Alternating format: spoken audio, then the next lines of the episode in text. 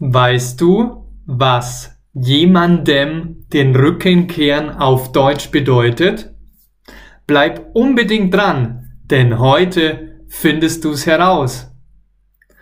Hallo, lieber Deutschlerner. Hallo, natürlich auch, liebe Deutschlernerin. Hast du schon mal im Deutschen die Redewendung gehört, jemandem den Rücken kehren? Hm, das klingt ja erstmal sehr, sehr kompliziert.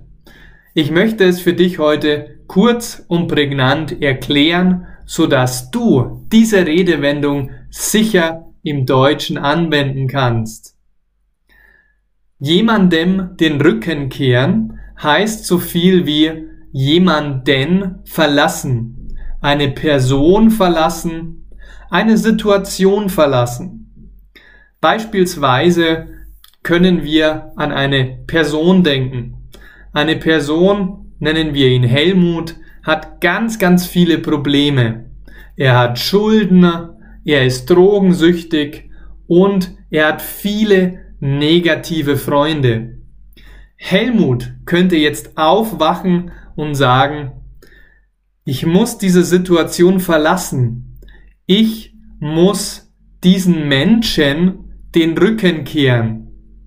Ich kehre ihnen den Rücken, um wieder gesund zu werden, um frei zu werden, damit es mir besser geht.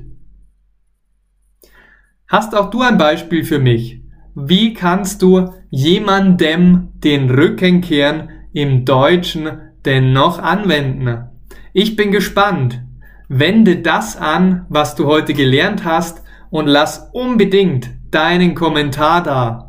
Danke fürs Mitmachen, viel Spaß beim Deutschlernen und wir sehen uns in der nächsten Episode. Dein Maximilian. Ciao.